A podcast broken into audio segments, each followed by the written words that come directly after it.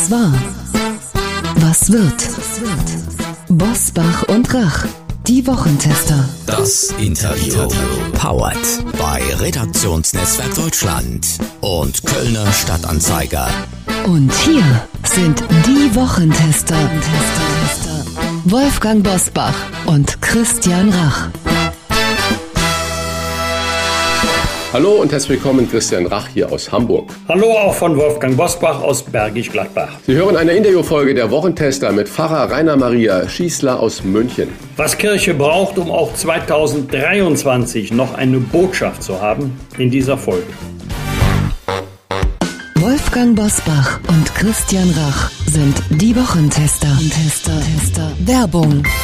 Aufgepasst, liebe Hörerinnen und Hörer der Wochentester, wir haben ein exklusives Angebot für Sie von Trigema, Deutschlands größtem Hersteller von Sport- und Freizeitbekleidung, bei dem Made in Germany großgeschrieben wird. Trigema steht für qualitativ hochwertige Textilien, die der strengen Ökotex Made in Green Richtlinie entsprechen. Mit einem geringeren Wasserverbrauch bei der Produktion, weniger Einsatz von Chemie, eigener Stromgewinnung und kürzeren Transportwegen übertrifft Trigema die Sozial- und Umweltstandards der Branche deutlich. Das Familienunternehmen in Burladingen auf der Schwäbischen Alb wird von Wolfgang Grupp und seiner Familie werteorientiert geführt. Und das, lieber Christian, ist heute nicht mehr selbstverständlich, oder? Das ist leider so, lieber Wolfgang. Doch ich bin sicher, wer respektvoll mit seinem Team umgeht und ihnen eine Perspektive bietet, der ist langfristig erfolgreicher und im besten Sinne auch nachhaltig. Trigema zum Beispiel bildet jährlich 40 junge Menschen in acht Ausbildungsberufen aus. Den Kindern der 1200 Mitarbeiter wird nach ihrem Schulabschluss ein Ausbildungsplatz oder Arbeitsplatz garantiert. Und Diversität wird gefördert mit Sprachkursen und Integrationsprogrammen für Menschen mit Migrationshintergrund. Nachhaltige Produktion und soziale Verantwortung, das ist Trigema, Textilien Made in Germany, die auch wir gerne tragen, denn wir haben uns persönlich von den Produkten überzeugt. Auch Sie können Trigema jetzt zum Vorzugspreis testen mit dem Rabattcode Wochentester 10 sparen Sie 10% auf Ihren gesamten Warenkorb im Trigema Online-Shop und erhalten zusätzlich kostenlosen Versand innerhalb Deutschlands. Zur Aktion und zum Online-Shop gelangen Sie über folgenden Link trigema.de slash Wochentester. Alle Informationen zum exklusiven Wochentester Rabatt von Trigema finden Sie selbstverständlich auch in unseren Show Notes. Heute zu Gast bei den Wochentestern Rainer Maria Schießler. Der katholische Pfarrer gilt durch seine unkonventionelle Seelsorge als einer der bekanntesten Kirchenmänner in Deutschland. Sein Ostercrashkurs und wie für ihn Kirche sein muss, die die Menschen erreicht. Heute bei den Wochentestern. Wir haben kürzlich bei den Wochentestern darüber diskutiert. Die Kirchenaustritte sind so hoch wie nie und das bei beiden großen Kirchen, also evangelische und katholische. Liegt es an den Skandalen der jüngsten Zeit oder hat die Kirche den Menschen immer weniger zu sagen? Das fragen wir zu Ostern einen katholischen Pfarrer, der als einer der progressivsten und bekanntesten Kirchenmänner in Deutschland gilt und der regelmäßig auf dem Münchner Oktoberfest als Bedienung im Schottenhammelzelt gearbeitet hat, also mitten im weltlichen Leben. Grüß Gott, schöne Grüße nach München. Herzlich willkommen bei den Wochentestern Pfarrer Rainer Maria Schießler. Grüß Gott allen zusammen. Herr Pfarrer, Hoffnung gerade jetzt heißt Ihr aktuelles Buch. Angesichts der vielen Krisen möchte man meinen, ja, genau, gerade jetzt brauchen die Menschen ihren Glauben. Doch die Kirchenaustritte sind auf Rekordhoch. Woran liegt das Ihrer Überzeugung nach? Unser äh, Bischof Betzing, der Chef von der Bischofskonferenz, hat es eigentlich mal wirklich auf den Punkt gebracht. Es ist eine Frage der Identifikation. Natürlich wird jetzt genannt Missbrauch, früher war es nur die Kirchensteuer, aber bei beiden äh, kommt dieses Thema durch. Menschen identifizieren sich nicht mehr mit Kirche, was nicht heißt, dass sie nicht glauben dass sie nicht eine Sehnsucht haben, dass sie nicht auf der Suche sind. Äh, was auch nicht heißt, dass Kirche nur alles falsch macht, dass wir sie auf der Suche nicht begleiten würden. Wir sind hier voll beschäftigt. Die Menschen kommen ja wirklich zu uns, aber die Identifikation, dass ich sage, ich muss Mitglied in einem sagen wir salopp, Glaubensverein sein. Äh, diese Selbstverständlichkeit, mit der wir, ich bin Baujahr 60, in diese Kirche hineingetauft wurden, groß geworden sind, die ist halt nicht mehr da. Nur eine kleine Zahl, ich habe heuer Firmung im November äh, mit dem Kardinal sogar, was ja doch ein Ausweis ist, wir haben 70 junge Menschen angeschrieben, die in die Jahrgänge sind, die gefirmt werden könnten. Bisher haben sich zwölf angemeldet. Die anderen 68 sind keine Loser oder, oder 58, die sind keine Loser. Äh, die sind nicht Atheisten. Aber es ist nicht mehr selbstverständlich, dass man sagt, na klar, ich bin getauft, ich habe Kommunion gehabt, ich habe gebeichtet, jetzt gehe ich zur Firmung. Das ist nicht mehr da. Und da müssen wir uns ein bisschen überlegen, wie kriegen wir die Identität wieder zurück. Herr Schießler, ich äh, war elf Jahre lang Messdiener im katholischen Saarland und einer der Gründe, natürlich war es die Gemeinschaft unterhalb damals ja leider nur Jungs, also keine keine Mädchen waren zugelassen, aber ein anderer Grund war einfach der Pfarrer. Der war so ein toller Mensch, der hat das christliche Leben, die Bibel so toll vorgelebt und da war nichts mit Übergriffen oder sonst was. Er hat uns auch Fußball spielen lassen und er hat uns auch wild sein lassen und hat auch natürlich über die Bibel gesprochen. Für sie ist ja die Bibel eine unerschöpfliche Quelle der Hoffnung. Sie übersetzen sie allerdings auch alltagsgerecht und haben äh, sogar eine eigene äh, Schießlerbibel herausgegeben. Ja fehlt, und jetzt komme ich wieder zu meiner Erfahrung, fehlt vielen Pfarrern die Gabe, die Relevanz von Gott im Alltag zu verankern? Das mit Sicherheit. Wie oft sage ich das an meinen Kollegen, wenn ihr da in der Kirche drüben seid, habt bitte euer Publikum im Blick. Das sind nicht Theologen, das sind nicht Studierte, das sind einfache Leute. Ihr müsst die Kunst beherrschen, das Wort runterzubrechen. Meine Gegner, die da mir vorwerfen, ich würde das Wort Gottes banalisieren, ich würde so einfach drüber reden, da sage ich, schwieriger geht's nicht, weil es nicht mehr ankommt nicht weil Latein einmal die Kirchensprache war und teilweise immer noch ist, wo wir uns vom normalen Volk abgesetzt haben. Du setzt dich ja mit der normalen Sprache ab, wenn du über Themen redest, die sie nicht interessieren, wenn du Bibeltexte auslegst, wie sie keinen etwas angehen. Ich gehe nicht am Sonntag in die Kirche, um eine Exegese zu hören. Ich gehe da nicht rein, um eine Geschichte zu hören. Ich gehe da nicht rein, damit mir jemand äh, Kirchengeschichte erklärt, sondern damit mir jemand in mein Leben reintritt. Das, das brauchen wir. Und was äh, Ihre Erfahrungen mit der Kirche betrifft, ich bin so groß geworden. Ich bin in der Kirche groß geworden. Darum bin ich ein Pfarrer geworden, weil ich genau so eine Kirche erlebt habe. Äh, die hat mir nicht alle Freiheiten gegeben, sondern die hat mir halt Sicherheit, Heimat, aber auch das Gefühl für Verantwortung gegeben. Und ähm, jetzt haben wir natürlich das Riesenproblem, wir werden immer weniger. Schauen Sie, ich, ich habe kaum noch Kontakt mit den Kollegen, weil wir ja immer weniger werden. Und damit beißt sich natürlich die Katze in den Schwanz. Äh, je weniger wir werden, umso weniger können wir Manpower draußen ausrichten und bei Jugendlichen ankommen. Also es, wir sind in einer ganz verzwickten Situation. Wenn ich das höre mit Fachkräftemangel, dann sage ich, Freunde, kommt zu mir, ich sage euch, was das wirklich bedeutet. Dann versuchen wir das mal zu konkretisieren. Ostern ist ja mehr als lila und goldene Schokohasen oder bunte Eier. Übersetzen Sie doch mal bitte Ostern in unsere Zeit. Was bedeutet dieses religiöse Fest für uns alle? Aufbruch ins Leben das ist mein Motto auch für heuer Ostern. Äh, da, so gestalten wir die ganze Karwoche Aufbruch ins Leben. Ich habe so ein schönes Bild für einen Kindergottesdienst dafür äh, entdeckt und äh, kreiert und sogar mit äh, Kindern gemalt. Und zwar eine Eidechse sitzt auf einem kalten Stein. Es ist kalt, so wie jetzt. Wir kriegen ja eine frostige Osterwoche, habe ich heute gehört. Und sie ist starr, sie kann sich nicht bewegen. Sie ist ja, äh, wie sagt man da, ähm, ähm, Mehrfachblüter oder keine Ahnung, die also auf, wie, wie, wie alle Echsen auf Außentemperaturen reagieren. Und dann schaue ich diese Eidechse an und ich sehe in ihre Augen und ich sehe, da blitzt was. Da blitzt was, da, da, eine Botschaft springt mir ins Gesicht, so quasi, ich, ich komm schon, ich komm schon. Lass es erst einmal warm werden, dann komme ich. Und dann steigt die Sonne auf, und dann wird es warm und dann kommt diese Wärme in diesen Körper von dieser Eidechse und dann springt sie weg. Ostern heißt Aufbruch Leben. Nicht sitzen bleiben, nicht warten, bis irgendwann einmal St. Nimmerleinstag alles gut ist, äh, warten bis zum Sterben. Ich möchte nicht in der Bushaltestelle sitzen, wo es nur eine Station bis zum Tod gibt, sondern jetzt aufbrechen ins Leben. Es gibt einen wunderschönen Satz über die Hoffnung, weil Sie mir ein Buch angesprochen haben, der stammt von Václav Havel, der hat einmal gesagt, je ungünstiger die Situation ist, in der wir unsere Hoffnung bewähren, desto tiefer ist die, diese Hoffnung. Hoffnung ist nicht Überzeugung, dass etwas gut ausgeht, sondern Hoffnung ist die Gewissheit, dass etwas Sinn hat, ohne Rücksicht darauf, wie es ausgeht. So ist Jesus nach Jerusalem gegangen. Er, hat, er war kein Hellseher. Er wusste nur, das ist die entscheidende Stunde für ihn. Und so möchte ich leben. Und das heißt österlich leben. Aufbrechen. Aufbruch ins Leben. So wie die Jünger und Maria Magdala das Grab verlassen. Sie brechen auf und haben den Mut zur Verkündigung. Wenn jetzt eine Hörerin und ein Hörer sagt, okay, das verstehe ich, Aufbruch ins Leben, das kann Kraft bedeuten, wie der Frühling letztendlich, wenn die Knospen aufspringen, die Blätter an den Bäumen rausbrechen und die Natur sich ihren Weg bahnt. Das ist ja eine enorme Kraftquelle.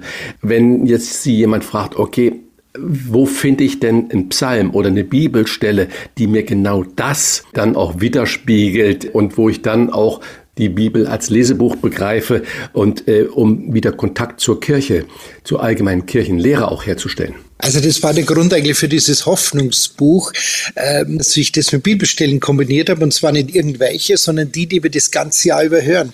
Und was mich beim Schreiben so fasziniert hat, war, da war der Titel eigentlich noch gar nicht so sicher, dass Hoffnungsbuch wird, dass da keine Geschichte dabei ist, die nicht hoffnungsvoll endet. Nicht Happy End mäßig, wirklich nicht. Sondern es gibt keine Geschichte in dieser Bibel, wo nicht am Ende in mir sich das Gefühl eingestellt hat, es lohnt sich hier zu sein, es lohnt sich aufzustehen, es lohnt sich aufzubrechen, es lohnt sich meine Aufgaben zu übernehmen, es lohnt sich, und wenn es noch so schwierig ist, der Bosbach kann ein Lied davon singen, bei politischen Diskussionen auf den äh, Gegner politischen Gegner einzugehen, ihn anzuhören, mit ihm zu ringen und zu kämpfen und so weiter.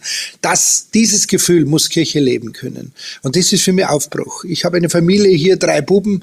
Der jüngste Bub, den haben wir uns kennengelernt, habe ich da getauft. Äh, der, mit 23. Wir haben äh, dann bei der Taufe am Ende, das war im Pfingstgottesdienst, habe ich dann die Mama gefragt, sage ich, kannst du uns kurz erzählen? Jetzt haben alle gesehen, dass der Bub Mongoloid ist. Wie, wie, wie war das? Also das erfahren habt nach der Untersuchung, nach der Brennerteilen, dass euer Kind gehandicapt sein wird. Und dann sagt diese Mama, mei, wir haben gleich gesagt, lieber Gott, wir nehmen, was schlüpft. Das ist unser Kind und alles ist ein Geschenk. Das ist für mich Aufbruch ins Leben.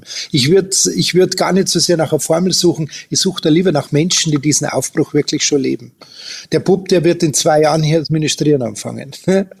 Toll, oder? Ich freue mich heute schon. Was sagen Sie denjenigen, die denken, erst die Pandemie, dann der fürchterliche Krieg in der Ukraine und obendrauf noch der Klimawandel? Warum lässt der liebe Gott so etwas zu? Also es ist wirklich ein bleierner Vorhang, der da über uns liegt. Gell. Die Pandemie, da waren wir da so gut rausgekommen. Ich habe, weiß nicht, wie oft ich gesagt habe, ich bin so stolz, stolz auf uns, wie wir das bei allem Widerspruch, der gehört da sicherlich auch dazu, wie wir das gemeistert haben. Wenn ich da denke an unsere Ausgangssperre, die der Söder hier um Weihnachten rum da davor mir erlassen hat, dann alle haben sie mitgeholfen. Das war so eine tolle Zeit. Dann haben wir das echt geschafft. Wir haben diesen Virus in den Griff bekommen, ob mit Impfung oder wie auch immer, wir haben ihn in den Griff bekommen. Und wir haben überlebt gelebt und wir sind gestärkt rausgegangen. Wirtschaftlich sind wir auch nicht draufgegangen. Dann kommt dieser doofe Krieg. Jetzt lese ich da jeden Tag, er wird noch lange, lange, lange dauern. Der Putin hat es gestern selber gesagt. Es wird ein sehr, sehr langer Krieg. Jetzt redet er schon selber von Krieg. Ja, mein Gott, na, wie dumm ist denn die Menschheit? Und rund um und um hätte man mit dem Klimawandel echt genug Probleme. Wir haben keine Winter mehr, wir haben keine Jahreszeiten mehr. Es ist, es ist Verzweiflung pur eigentlich. Es ist wie, wie ein bleierner Mantel, der über uns drauf liegt. Und jetzt du Brau entschuldigen? Jetzt soll ich hergehen und sagen, warum lässt der liebe Gott das zu? Mein Verweis ist immer aufs Kreuz. Er kann es nicht verhindern. Er hat seinen Sohn da nicht hingeheftet. Er hat es nicht verhindern können. Es ist die Freiheit des Menschen, sowas anzustellen. Wir wissen noch nicht die Ursache von der Pandemie. Krieg, glaube ich, die Ursache ist klar. Das ist nur der Mensch. Klimawandel ist menschengemacht. Aber wir haben auch das Mittel dagegen. Wir können ja was tun. Wir müssen keine Kriege führen. Wir können vielleicht so miteinander umgehen, dass keine Viren ausbrechen. Wenn der wirklich aus einem Labor gekommen ist, wie leben wir? Wie gehen wir um mit der Schöpfung? Klimawandel, wie gehen wir um mit unserer Schöpfung?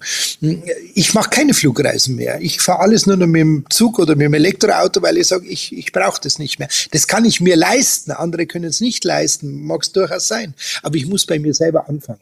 Nicht beim lieben Gott, bei mir muss ich anfangen. Die Frage von Wolfgang Bosbach, die zielte natürlich auch so ein bisschen auf die Hoffnung, die Zuversicht, die wir ja alle immer wieder brauchen, sei es in der Politik oder im täglichen äh, Leben mit all seinen Herausforderungen. Von Mut getragen durch alle Lebenslagen ist der Untertitel ihres neuen Buches. Und äh, wenn man so historisch guckt, dann ist ja nach Kriegen oder in Zeit des Mangels oder der Katastrophen waren die Kirchen immer voll. Und das ist jetzt eigentlich nicht so. Wer wirbt ihnen, der Kirche, denn diejenigen ab, die eigentlich jetzt im Gottesdienst Hoffnung und Mut, Zuversicht schöpfen könnten oder müssten und die aber alle schon lange keine Kirche mehr von innen gesehen haben? Wer sind die Konkurrenten? Also ich will Ihnen da jetzt nicht ähm, in die Quere fahren, aber mein Job ist es nicht, Kirchen zu füllen. Äh, ich messe mein Christsein und meine Verkündigung nicht daran, ob die Kirche voll ist. Ich, ich werde niemanden äh, dann bewerten, ob in die Kirche gegangen ist, ob er guter Christ ist. Ich bin der Meinung, wenn wir gut reden, wenn wir anständig reden, dann werden die Kirchen voll. Meine ist voll. Ich bin dankbar dafür. Scheinbar machen wir alles richtig. Das ist, glaube ich, eine Frage des Standings. Das ist, äh, wie wenn ihr ein Restaurant habt. Da rede ich ja mit einem Insider. Hm? Das Produkt muss stimmen. Mein Freund Alfred Schubeck hat mir das einmal erklärt vor vielen Jahren. Die Verarbeitung muss stimmen, die Atmosphäre muss stimmen, das Miteinander muss stimmen, Preis-Leistungs-Verhältnis muss stimmen. Dann komme ich wieder. Da kann ein, ein Aspekt schiefgehen, eine grantige Bedienung oder irgend sowas, da sage ich, na, da gehe ich nicht mehr hin. Selbst wenn er den besten Schweinsbraten des ganzen Landes hat. Das mache ich nicht mehr. Also das muss ich im Restauranttester nicht erklären. Da müssen wir uns wirklich als Kirchen benehmen, wie andere Dienstleister auch. Wie stellen wir uns, uns auf? Ich äh, bemesse die Menschen nicht danach, wie sie in die Kirche gehen, sondern wie sie Suchende sind. Und sie glauben können, die könnten den ganzen Tag Beratungsgespräche führen. Ich könnte den ganzen Tag von früh bis spät mit Leuten reden, die Hilfe für sich selber brauchen. Da brauche ich nicht einmal einen Krieg davor, da brauche ich nicht einmal die Situation, die wir jetzt auch heute haben. Die Menschen suchen und in meinem Job verstehe ich so, mit ihnen zusammen zu suchen. Und sie sind uns nicht abhanden gekommen. Auch das ist für mich eine provozierende ähm, äh, Situation, sondern wir müssen lernen, ihnen nachzulaufen. Sie sind weg, also müssen wir sie suchen. Das sagt ja unser Papst, geht an die Ränder suchen wir sie bitte nicht, äh, indem wir nur mit den Glocken äh, im Kirchturm läuten, sondern gehen wir dorthin, wo sie wirklich sind. Das war mit der Grund, warum ich aufs Oktoberfest bin, so nebenbei. Ich wollte einfach einmal als Kirche, ist ja klar, ich wäre identifiziert, da ist ein Kirchenmann da. Ich wollte in einem Milieu angetroffen werden, wo man uns nicht erwartet. Osternaht mit dem doch stillen Karfreitag und dem eher fröhlichen Ostersonntag. Was wird Ihre Botschaft sein, Inhalt Ihrer Predigt zu diesem Osterfest 2023? Also wie gesagt, Ostern habe ich schon erwähnt, Aufbruch zum Leben, das ist heuer wirklich das Thema. Äh, Karfreitag ist bei uns ein ganz besonderer Tag, denn äh, die Karfreitagsliturgie am Nachmittag, die ist ja, die bietet so wahnsinnig viele Freiräume. Es ist ein Wortgottesdienst, die du gestalten kannst mit einzelnen, einzelnen Elementen, die du dir da zusammenbauen kannst. Und der wird bei uns vornehmlich von Jugendlichen gemacht. Da darf ich ungelogen in der Mitte meiner Leute sitzen. Ich habe keine Kirchenbänke mehr, ich habe Stühle, wir drehen die alle rum, es findet alles im Mittelgang statt. Und da darf ich mitten unter den Leuten sitzen mit meiner Albe und meiner Stola, weil ich ja dann die Kommunionfeier halte. Und dann darf ich mit dabei sein, wie diese Jugendlichen hier äh, Passion lesen, unterbrochen mit große Fürbitten, die sie selber formulieren. Eine Kreuzverehrung mit den Kindern machen, die tragen mit den Kindern ein Kreuz rein. Äh, ich, bin, ich bin so glücklich an diesem Karfreitag, wo man eigentlich traurig sein sollte. Vormittags sind wir schon unterwegs bei einem großen Kreuzweg hier durch mein Stadtviertel. Da gehen hunderte Leute mit. Es ist unglaublich. Herr Pfarrer Schießler, machen Sie doch mal mit einem Satz Werbung für Ihr Viertel, für Ihre Pfarrei, für Ihren Sprengel. Wo sind Sie zu Hause? Ich bin im Glockenbachviertel. Das, das, ist mitten in München drin, früher Szeneviertel, jetzt da sind wir äh, so seit Jahren am Wechsel. Also die, äh, die Szene, die Homosexuellen und so sind, haben sie ausgebreitet auf ganz München, haben sie nicht mehr so ghettosiert, wie sie hier mal waren. Wir sind hochpreisig, wir sind eines der teuersten Viertel, es ist ein Ausgehviertel. Wir haben vor allem junge Leute, zwei Drittel der Pfarrei ist zwischen 25 und 45 Jahre alt, sehr kritische Leute. Das heißt, du musst da wirklich auf die, auf die zugehen, weil sonst geht da gar nichts. Und äh, das ist ein ganz ein hoher intellektueller Anspruch, aber du musst das Gefühl auch ansprechen. Und wir haben heute zum, heuer zum Beispiel gesagt, weil Sie wegen Ostern gefragt haben, wir werden die Kirche nicht österlich schmücken mit Blumen, wir schmücken sie mit Paketen, die wir die ganze Fastenzeit schon sammeln für die Ukraine. Wir ein ukrainisches Waisenhaus, die haben uns eine Liste geschickt, was sie unbedingt brauchen und angeschlossen ein Krankenhaus. Und die Leute bringen uns ihre Pakete, die werden alle im Mittelgang gesammelt und inmitten dieser Pakete wird am Ostersonntag eine riesengroße Osterkerze stehen. Und das wird unser Schmuck sein. Wir haben medizinische Geräte, wir haben äh, Notstromaggregate, alles ist da mit dabei. Und am Ende des Ostergottesdienstes kommt ein 7-5 Tonner und dann laden die Leute das ein und er fährt in die Ukraine. Und unser Osterschmuck wird umgesetzt. Aufbruch ins Leben. Das ist doch gut. Das ist äh, eine der Botschaften. Und wenn Sie jetzt sagen, Ukraine steht da im Mittelpunkt und die Aktionen und die Unterstützung und die Hilfe, dann dünkt es mich natürlich, dass in vielen Kirchen, auf vielen Kanzeln heute der Klimawandel Thema ist. Der Krieg ist Thema. Die Flüchtlinge sind Thema in den Gottesdiensten. Und da ist die Frage, da scheiden sich natürlich nachher die Geister daran, wie politisch darf denn Kirche sein? Ist es in Ordnung, dass man der verlängerte Arm von Fridays for Future oder äh, Sea-Watch ist? Oder muss man sich als Kirche bei solchen Dingen raushalten? Nein, auf gar keinen Fall. Wir müssen aber eine Politik machen. Ich halte mich da wirklich ganz strikt an meinen äh, Religionsgründer Jesus von Nazareth. Der hat keine Politik betrieben, aber er hat immer wieder politische Obertöne gefunden. Berühmteste Stelle, gibt dem Kaiser, was des Kaisers ist und äh, Gott, was Gott ist. Äh, für mich heißt katholisch sein, ähm, für alles verantwortlich sein. Es gibt Katholä, die Welt umfassend. Es gibt keine Not, keine Menschen, kein Leid, das mich nicht berühren würde, das mich nicht angehen würde, wo ich nicht auftreten müsste und äh, den Finger in die Wunde legen müsste. Das tun wir. Aber wir sind nicht der verlängerte Arm von Fridays for Future. Wir sind verantwortlich für die Schöpfung. Ich habe immer wieder angemahnt, das kann nicht genügen, dass wir in der, in der Osternacht, das eine Vigillesung, ähm, dass wir hier diesen, diesen Schöpfungsbericht hören, wo es dann heißt, und der Herr sah, dass es gut war. Ich denke, man dann immer wenigstens immer seine Schöpfung gefallen und scheint sie nicht zu gefallen, so wie wir damit umgehen. Nein, das muss tägliches Thema sein. Und ich würde mir da viel mehr Einsatz wünschen. Und ich habe mit, ich habe einen Viecherl-Gottesdienst im, im Juli, immer am 1. Juli-Sonntag, wo es um das Thema Schöpfung geht. Und da kommen viele dieser Menschen und sagen, sie haben sie eigentlich mehr von einem Papst Franziskus erwartet, der sie doch diesen Namen gegeben hat, der doch auch mit der Schöpfung äh, intensiv verbunden ist. Also ich bin der Meinung, wir haben da wahnsinnig viel Nachholbedarf. Aber wir machen keine Politik. Aber wir halten uns auch aus nichts raus. Aber alles aus dem Blickwinkel der christlichen Hoffnung. Nur so dürfen wir mitreden. Wir übernehmen nicht die Arbeit der Politiker. Das machen Leute wie der Herr Busbach.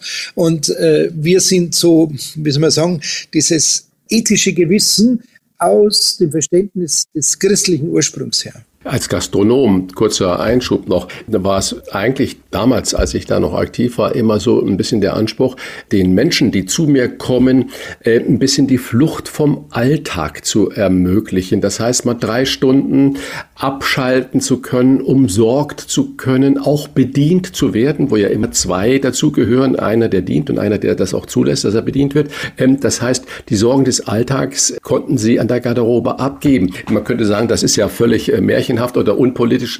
Das Politische ist natürlich, dass ich dann als Unternehmer gesagt habe, wo kommen die Produkte her? Äh, wenn ich denn schon ein Tier esse, esse ich es ganz. Ist das, hat das ein gutes Leben gehabt, wie auch immer man das definiert oder wie sieht es mit meinem Gemüse aus und so weiter. Das heißt, das Politische war natürlich der gesamte Rahmen dieses Fluchtes von dem Alltag. Äh, wie darf die Kirche, Sie haben es ja gerade schon äh, angesprochen, die Politik verpacken? Geht das nur nach Ethik und Moral und ist da die Schöpfungslehre die Grundlage des Eingriffs der Kirche in die Politik? Auf jeden Fall ähm, nicht so, wie wir es früher als Kinder noch gehört haben, als die berühmten Wahlhirtenbriefe vorgelesen wurden und du in jeder Zeile rausgelesen hast, wenn du in Bayern lebst, du musst CSU wählen. Also so auf gar keinen Fall. Wir haben uns positionieren, zu positionieren auf der Seite des Lebens. Der Bischof Jacques Gaillot, den ich sehr verehre, der hat einmal gesagt, suchst du Gott, such ihn am Straßenrand, denn sein Herz schlägt knapp über dem Trottoir, über dem Pflaster. Da haben uns, da haben uns wieder zu finden. Franziskus sagt eben, geht an die Ränder. Warum kommen Leute in meine Kirche? Immer wieder äh, erzähle ich es, äh, weil wir sehr viele Gäste haben, den, den Teilnehmern, dass ich sage, willkommen in der zwecklosesten Veranstaltung. Es gibt nichts sinnlos, zwecklos. Ich gehe nicht in die Kirche, um irgendwas zu erreichen, sondern ich bin hier, weil ich nichts tun muss weil hier Gott für mich tut, weil ich da sein darf, weil ich mich fallen lassen darf, weil ich mich führen lassen darf. Das ist die große und einzig sinnvolle Werbung, die wir eigentlich mit unserem Gottesdienst machen können und wo wir Menschen auch wieder in die Kirche hineinbringen können. Aber wir dürfen nicht die Welt da draußen übergehen. weil Sie sagen, das mit Tiere, Tiere essen auch und so weiter, war einmal ein großes Thema bei so einer Viecherlmess, wo es zum Thema Schöpfung geht, aber ich einen Tierarzttag gehabt. Da, da, da, da reden wir immer. Also ich sage, die Predigt der Zukunft ist der Tag. Und dann hat er gesagt, wir, wir sind hier echt in einem Dilemma. Wir segnen hier unsere Haustiere, dann gehen wir ins Wirtshaus und dann essen wir unser Nutztier. Geht das in Ordnung? Ist das fair so? Machen wir das so? Sagt er, wir können dieses Rad nicht zurückdrehen. Wir, wir, wir können nicht in die, ganz in den Anfang der Menschheit zurückgehen und da waren wir auch Jäger und Sammler. Sondern was wir müssen, ist Respekt. Respekt vor dem Leben. Respekt vor dem Nutztier. Äh, das heißt ganz konkret kein Billigfleisch kaufen. Und das sagen wir den Leuten in der Kirche und da sind wir natürlich politisch. Aber es geht einfach um den Respekt, den jedes Lebewesen verdient. Und in dieser Form möchte ich mich als Kirche einmischen. Da, ob ich das jetzt Moral, Ethik äh, nenne oder was, ich sage einfach, ich werde mir meiner Bestimmung als Mensch bewusst und das möchte ich den Leuten erzählen. Apropos da draußen. Da draußen muss an allen Ecken und Enden gespart werden. Stichwort hohe Inflation. Halten Sie es für möglich oder plausibel, dass man sich die Kirchensteuer mittlerweile spart, wie das Konzertticket oder den Kinobesuch, so unter der Überschrift, muss das sein oder kann das weg? Oder würden Sie nicht eher sagen, die Kirchensteuer zahlen wir für ein Lebensmittel, weil der Glaube ein Mittel auch für unser Leben sein kann? Naja gut, also die Kirchensteuer ist ja nicht nur für Bauwerke oder Gehälter. Wir nehmen sie ja für alle unsere Aufgaben her, die wir in einem Pfarrei betreiben können.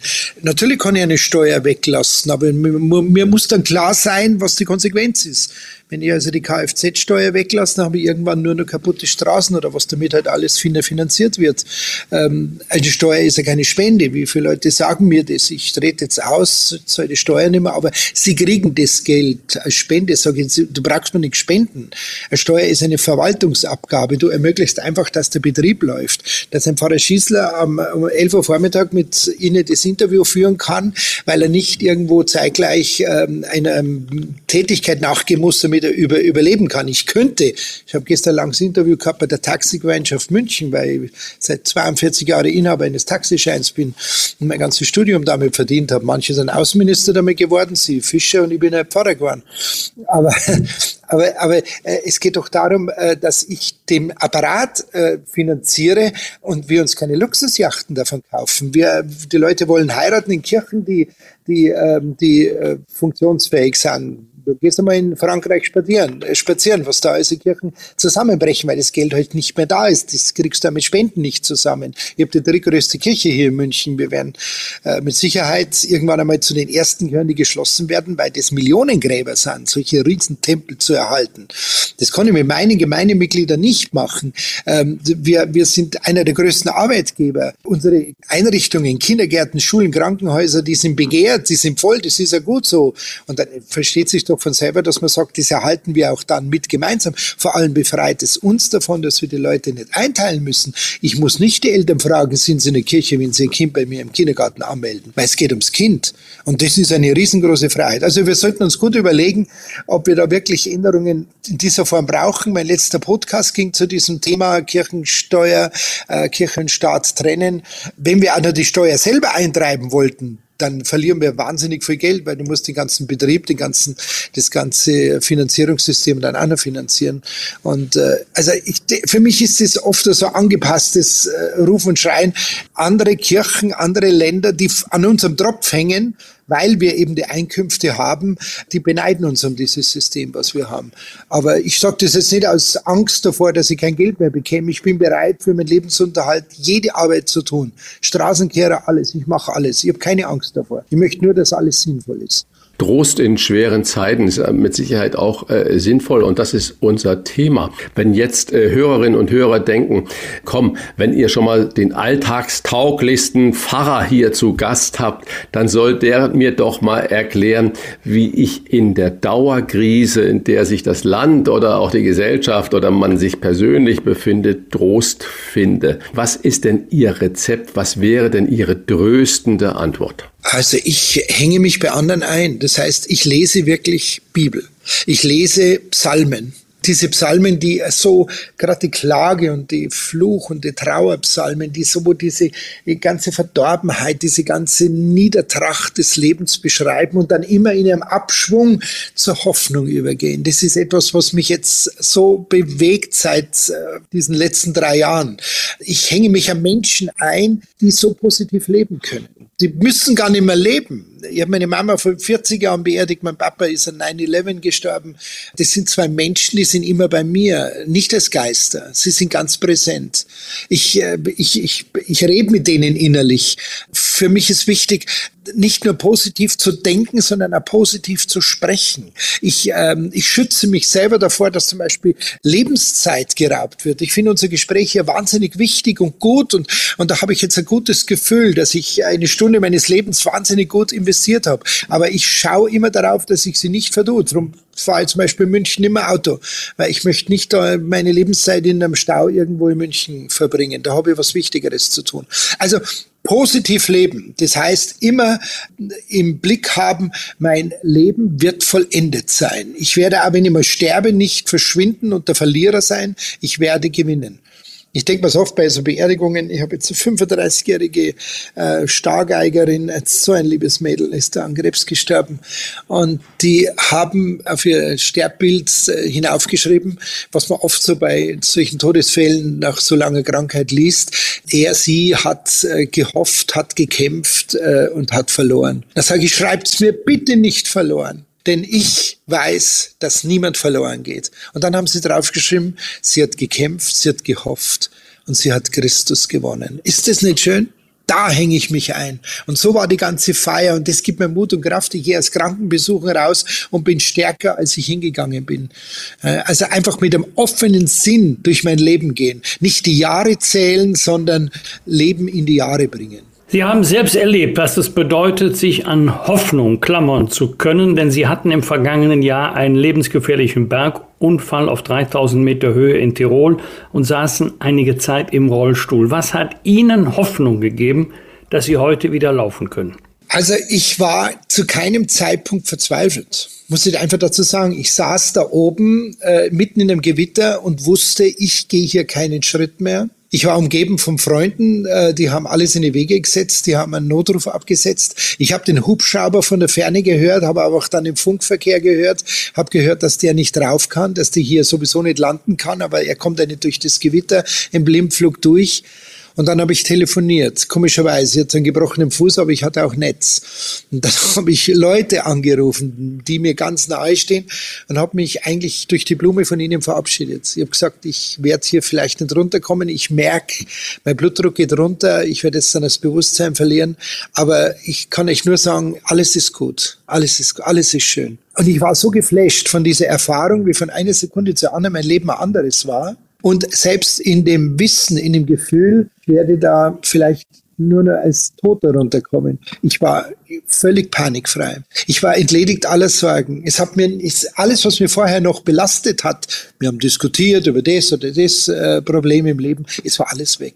Und dann ist es doch ein anderer Hubschrauber gekommen, ein Polizeihubschrauber, und der hat mich dann runtergeflogen zum anderen Hubschrauber. Und ich habe einfach nur gemerkt, ich habe mich fallen lassen dürfen. Drum dieses Buch. Die Hoffnung musst du nicht abrufen, sie ist einfach da und du lässt dich einfach in sie hineinfallen. Das war eine so starke Erfahrung, die werde ich nie mehr in meinem Leben vergessen. Muss ich ganz klar sagen. Ich werde auch nie mehr irgendwie Angst haben vor irgendwas. Und zwei Stunden später bin ich am OP-Tisch gelegen und zwei Tage später bin ich heimgefahren. Das Leben geht weiter. Das Leben geht weiter. Lassen Sie uns zum Abschluss noch über Ihre Wieseneinsatz ja. sprechen. Sie haben ja, ich glaube, bis 2018 das jahrelang gemacht als Bedienung. Auf dem, zehn Jahre lang, okay, als auf dem Oktoberfest gearbeitet. Sie haben es am Anfang unseres Gesprächs schon mal kurz erwähnt. Sie wollten mittendrin sein. Was hat Ihnen das gegeben? Alles. Also das war unglaublich. Es gibt den berühmten Wiesenvirus. Äh, nach der ersten Wiesen hat der äh, Schottenheimel Senior mich gefragt, was ist, Herr Pfarrer, singen wir uns nächstes Jahr? Und habe ich gesagt, die Gefahr ist sehr groß. Und äh, diese Atmosphäre zu erleben, ein Teil dieses Festes zu sein, dieses für die Menschen da sein zu können, das Austeilen. Ich habe einen Mann, der ist bei mir in der Pfarrei sehr engagiert, der ist einmal so einen ganzen Nachmittag hier in meinem Service geguckt. Ich war sieben Jahre im Garten und drei Jahre innen im Zelt und hat so ein, zwei Maß Bier getrunken und ein Händel gegessen und dann ist er gegangen, ist er nachher zu mir und hat gesagt, so, und jetzt weiß ich, warum du hier bist. Sag ich, ja, warum bin ich hier? Es ist das Austeilen.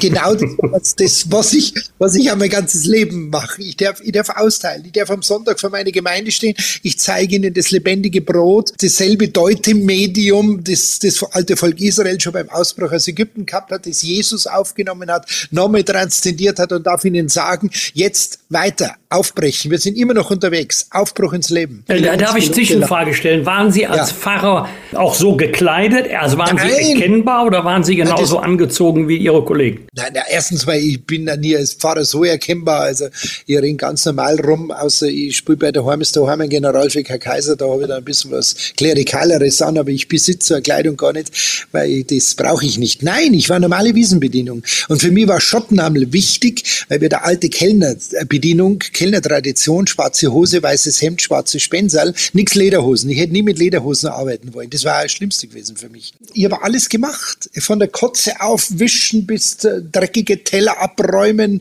äh, streitende schlichten und so. Ich habe alles mitgemacht. Ich war einer von denen. Und das hat die Leute ja vor mir so beeindruckt. Das habe ich ihr mit dieser Wirkung zunächst einmal gar nicht spekuliert dass die sagen, hoppala, da ist einer. Das haben sie in der Zeitung gelesen, in der Süddeutschen, in der Abendzeitung ist gelesen. Ein Pfarrer bedient bei, da bei uns. Und dann immer, bist du der Pfarrer? Bist du der Pfarrer? Also sind sie auf Kirche aufhängen, da haben wir gedacht, wow, das ist ja mega, was hier abläuft. Diese, das ist ja toll. Dann eine riesen Spendenaktion entstanden. Haben sie immer, die ganzen zehn Jahre am letzten Wiesentag, haben die Bedienungen unter sich für mich nochmal gesammelt, für mein Spendenprojekt. Das war in der Elfenbeinküste. Die Wiesen hat mir ein Riesentor eröffnet. Auch eine religiöse so, Erkenntnis von mir. Auch religiös. Aber glauben Sie, was da, ich hätte alle, alle Sakramente draus spenden können, also bis auf Priesterweihe. Aber was da an Gesprächen gelaufen ist, mit Gästen, mit Mitarbeitern, die dich suchen, die, dich, die, die sagen, du hast mal eine Viertelstunde, treffen uns da hinten im Gang, ich muss mit dir reden oder was. Ich bin ja mit heute mit denen noch in Kontakt. Ich verheirate dich, ich taufe ihre Kinder, die schlafen bei mir. Wir haben einige, die jetzt hier beim Stadtbrüfest bedienen, sind bei mir im Pfarrhof. Ähm, meine Nähe, und das ist die Nähe der Kirche suchen. Mein Ziel war immer, ich möchte meine Firma positiv verkaufen. Und zwar wirklich verkaufen, ohne dass es was kostet. Dass sie einfach erleben, wie wichtig wir füreinander sind. Und das ist mir auf der Wiesen gelungen. Darum bin ich der Wiesen unendlich dankbar und ich werde sie gegen alle Kritiker verteidigen. Wir sind nicht die Intersuff, ähm, der Treffpunkt von Millionen von Blödeln, die sie nur zukippen.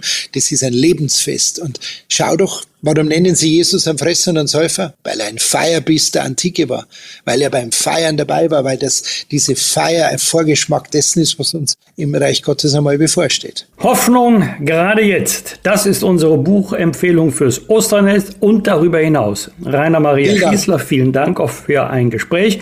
Danke. Das dem einen oder anderen sicherlich würde Steffen Kampeter jetzt sagen, Bock auf Kirche gemacht hat. In diesem Sinne ein gesegnetes, aber auch ein frohes Osterfest. Vielen Dank. Hab sehr gerne zugehört. Sie haben mich immer imponiert. Ich habe nie weggezappt, wenn sie in der Talkrunde war. Hat mich immer fasziniert. Auch Ihre ganz persönliche Einstellung, genauso, äh, Herr Stach, äh, Ihre Sendungen. Äh, ich finde einfach Authentizität ist das Wichtigste, was wir den Menschen schuldig sind. Vielen Dank. Danke. Alles Gute. Schöne Ostern. Danke. Bosbach und Rach. Im Internet diewochentester.de das waren die Wochentester, das Interview mit Unterstützung vom Kölner Stadtanzeiger und Redaktionsnetzwerk Deutschland. Wenn Sie Kritik, Lob oder einfach nur eine Anregung für unser Podcast haben, schreiben Sie uns auf unserer Internet- und auf unserer Facebook-Seite. Fragen gerne per Mail an kontakt@diewochentester.de und wenn Sie uns auf einer der Podcast-Plattformen abonnieren und liken, dann freuen wir uns ganz besonders. Hören Sie doch mal rein in unsere Kompaktausgabe der Wochentester wieder am 19. April um 22 Uhr. Die neue reguläre Folge hören Sie am 20. April um 7 Uhr. Danke für Ihre Zeit und schöne Ostertage. Was war? Was wird? Wolfgang Bosbach und Christian Rach sind die Wochentester. Ein Maßgenau Podcast. Powered bei Redaktionsnetzwerk Deutschland und Kölner Stadtanzeiger.